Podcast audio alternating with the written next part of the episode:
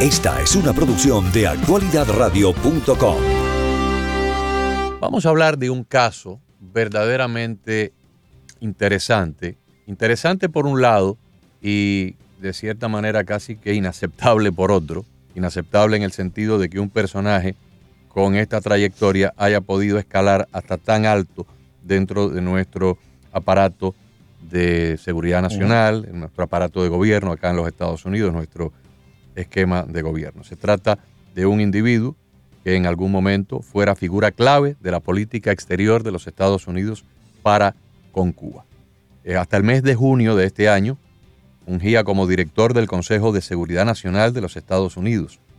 Director del Consejo de Seguridad Nacional de los Estados Unidos. No estamos hablando aquí de un señor que era camarero de un restaurante. No, no, no. Director del Consejo de Seguridad Nacional. Ahora está bajo investigación del Buró Federal de Investigaciones. Le han quitado sus credenciales de manejo de información secreta. Eh, se llama Robert Malley. Se le ha considerado como el ahijado, escuchen esto, el ahijado de Yasser Arafat. Además, una especie de conciliador con las dictaduras de Cuba, de Venezuela y de Irán. Y este individuo estaba empotrado en nuestro aparato de seguridad nacional como consejero supremo, como consejero alto. Fue el funcionario de mayor rango centrado en el Medio Oriente durante la administración de Obama y durante la administración Biden.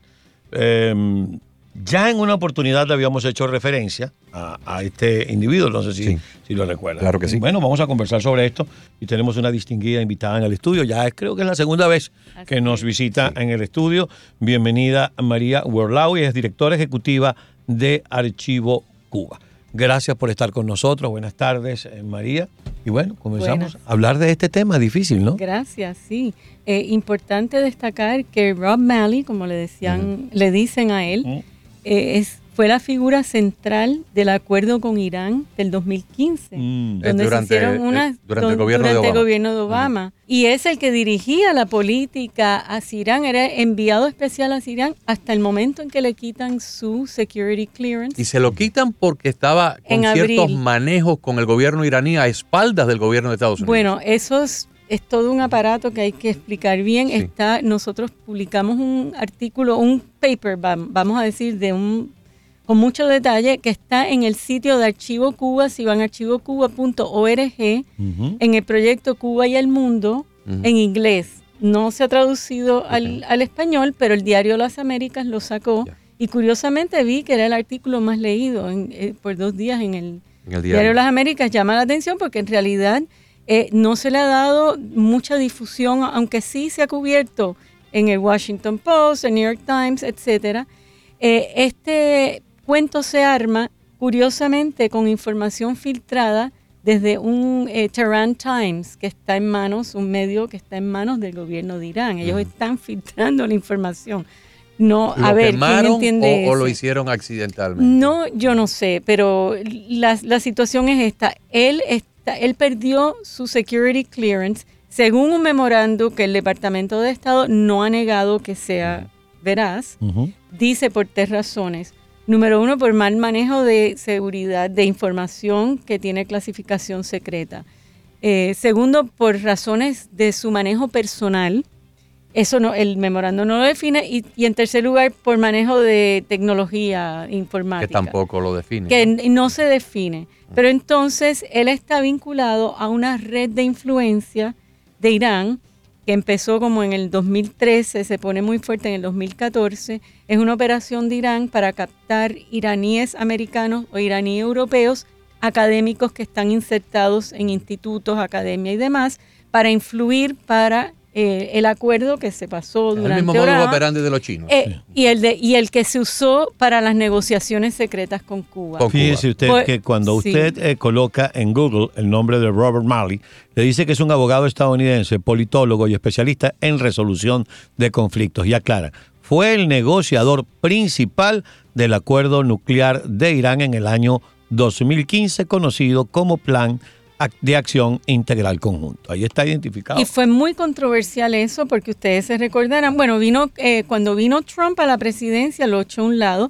y él ahora en el gobierno de Biden lo resucitan para volver otra vez con el esfuerzo y sabemos que acaban de enviar un montón de miles de millones más, más concesiones a Irán.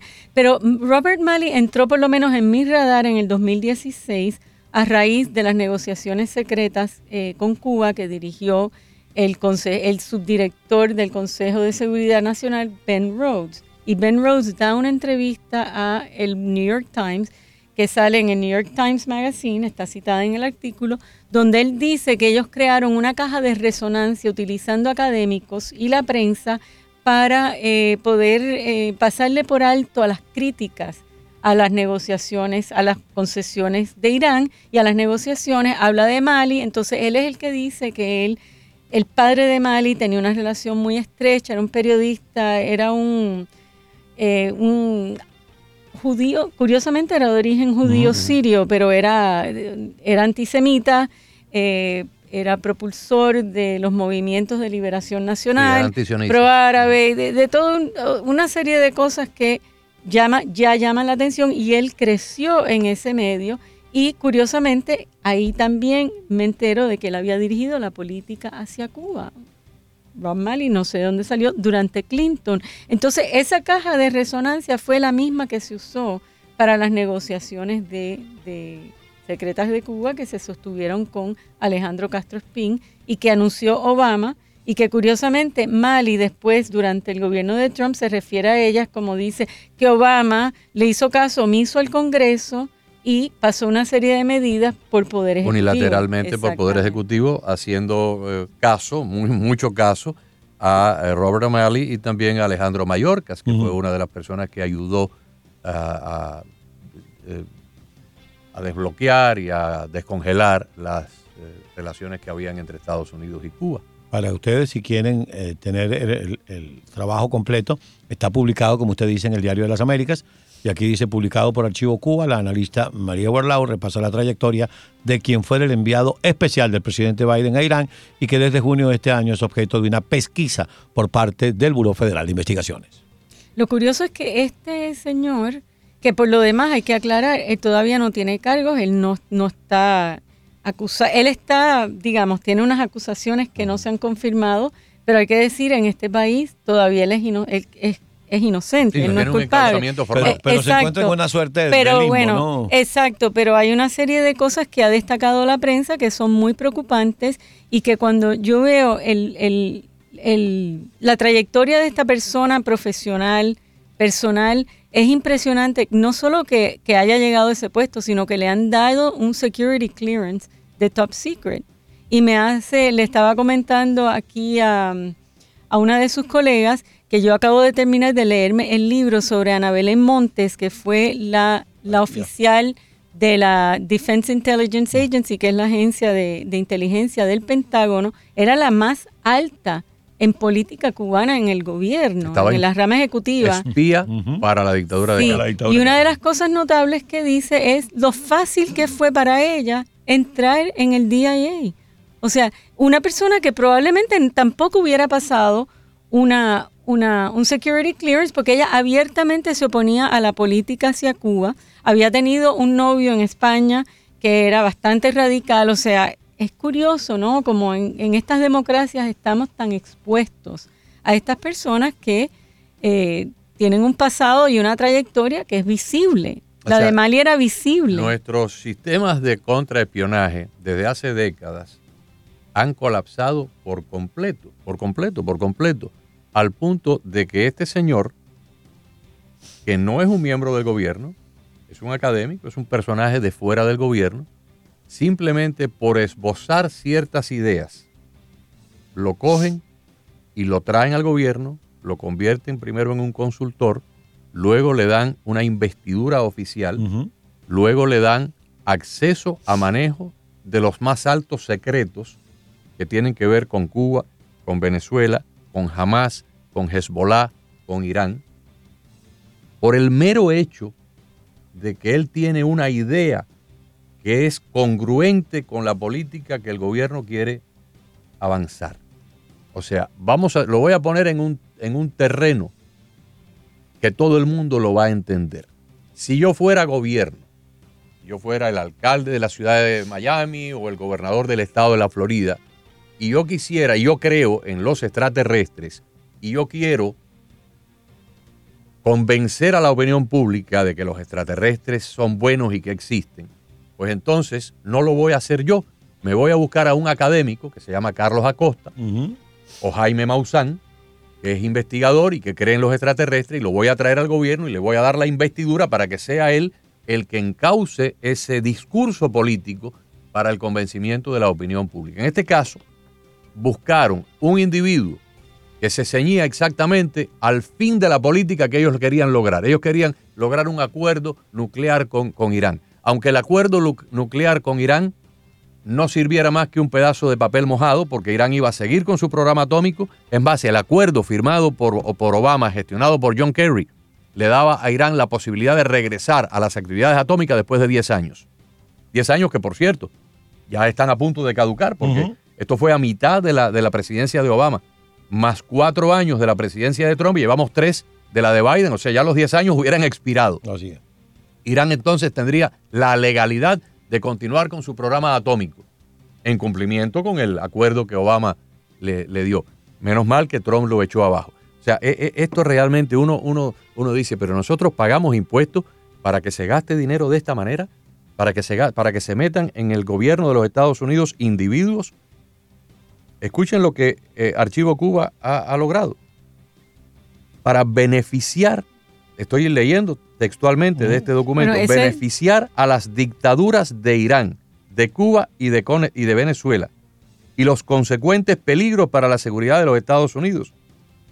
Este individuo había pasado por alto todo, todo el peligro del apoyo a Hamas, a Hezbollah, el respaldo a Irán de estas organizaciones terroristas, las actividades criminales de estos grupos en América Latina.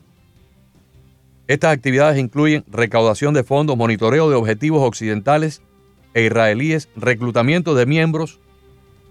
Y este personaje cobraba un sueldo como asesor de seguridad nacional. y tenía acceso a información clasificada. Sí, señor. Ahora, ¿fue espía? ¿No fue espía? ¿Realmente importa poco? Eh, el diario de las Américas resumió al español un trabajo académico serio con fuentes, etcétera. No necesariamente se dice así, pero se implican muchas cosas.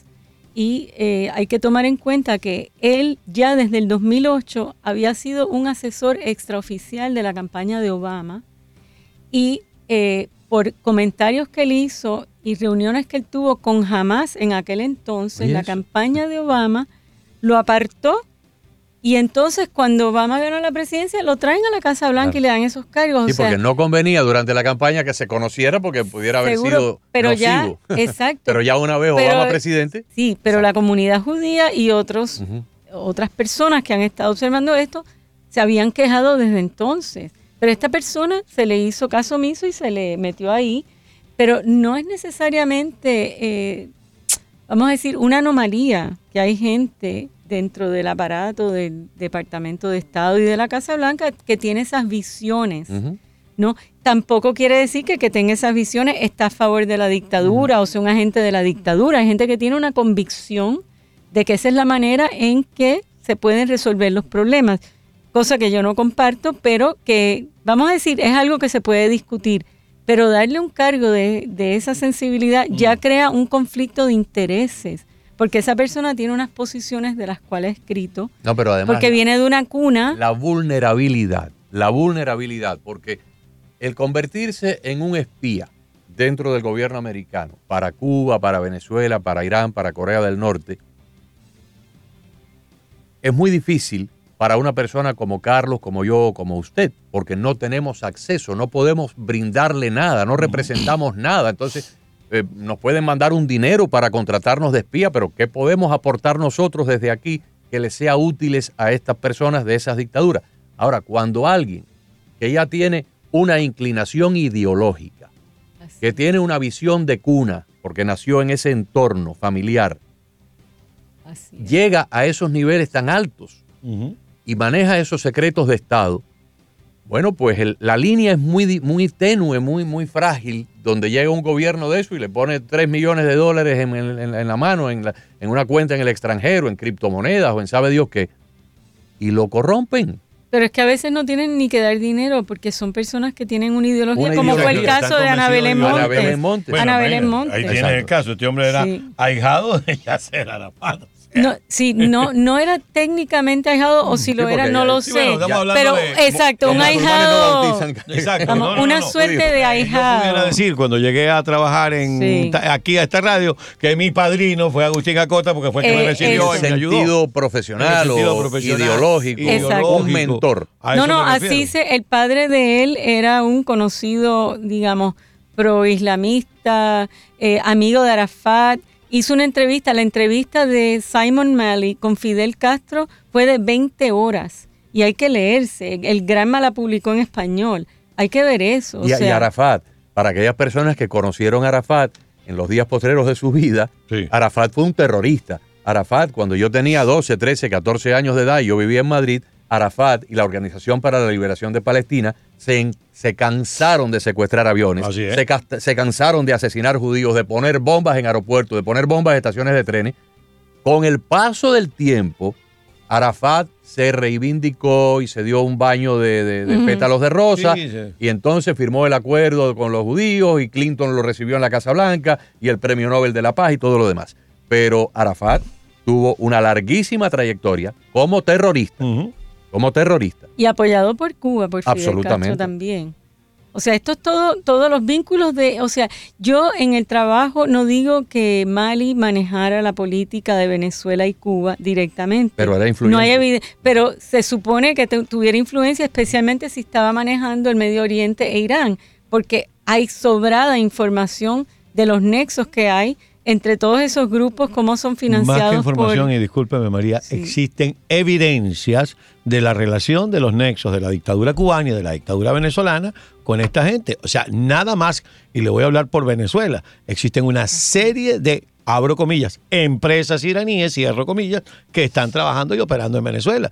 Y mucho se dijo y se logró comprobar que cuando el hoy perseguido por la propia dictadura, Tarek El Aizami, fue ministro de Relaciones Interiores, que es el ministerio que se encarga además de la expedición de los pasaportes, le entregó pasaportes a todos estos grupos fundamentalistas. Y Cuba pasaportes venezolanos. Y Cuba tuvo un papel muy importante en, la, en el manejo eh, informático de esos pasaportes. En su momento se dijo que las computadoras que se utilizaban las manejaba la inteligencia cubana para la expedición de pasaportes venezolanos. Así es, absolutamente. Yo tengo un capítulo de mi libro sobre la intervención de Cuba en Venezuela que está en Amazon eh, sobre ese tema. Eh, dedicado específicamente a eso y también hay una, una parte sobre Irán, los vínculos con Hezbollah, todo eso está ahí y el libro es de hace cuatro años, o sea, eso no es nuevo, si Mali no lo sabía y lo sabía yo, estamos con serios problemas. Ahora aquí la pregunta es, ¿esto pasó por debajo de las narices de nuestro departamento de contrainteligencia de las agencias de, como el FBI o lo sabían y simplemente como se trataba de un alto funcionario de la, del gobierno de Barack Obama se hicieron los ciegos? Yo no me puedo imaginar para que, para que se espanten. El libro lo escribe una persona muy buena gente, con muy buenas intenciones, que fue el oficial del FBI que hizo el debriefing de Ana Belén Montes, que acababa de llegar al FBI, había sido policía, no estaba entrenado en contrainteligencia, no sabía nada de Cuba ni sabía español. Y ese fue el que le hizo el debriefing, Ana Belén Montes. Qué horror. Por cierto, un dato curioso, un dato ya el FBI sabía que Ana Belén Monten estaba espiando para Cuba. La tenían bajo control. Ella no sabía que había sido descubierta y ella seguía siendo de las suyas.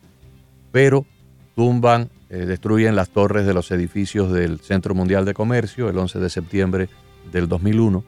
Y a las pocas horas, el gobierno cubano le manda a pedir a Ana Belén Montes detalles del itinerario del avión presidencial. Mm. Y ahí fue cuando ellos, eh, el FBI y la Policía Federal, decide arrestarla.